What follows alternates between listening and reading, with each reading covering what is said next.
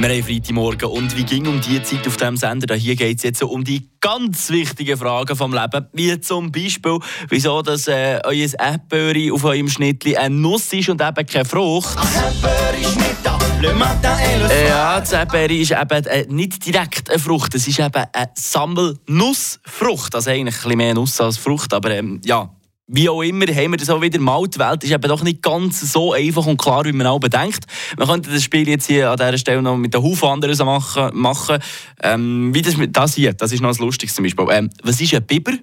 Biber ist doch eigentlich klar ein Säugetier, würde man jetzt so auf Anhieb denken, oder? Äh, eben nicht, ist ein Fisch. Also, gesehen oder so. Ja, Leandro, musst du schnell erklären.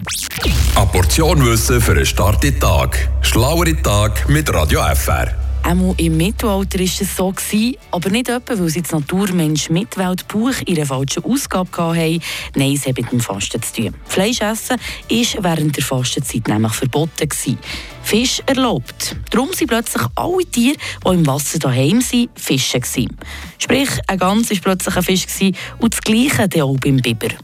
So also haben sie dann doch Fleisch gegessen. 1754 hat man das Thema Fleischessen während der Fastenzeit nochmal aufgegriffen und er erlaubt.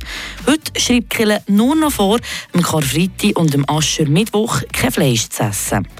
Jetzt wissen wir vielleicht, wieso der Biber in der Schweiz oder auch hier in Freiburg ausgerottet war. Frische Tag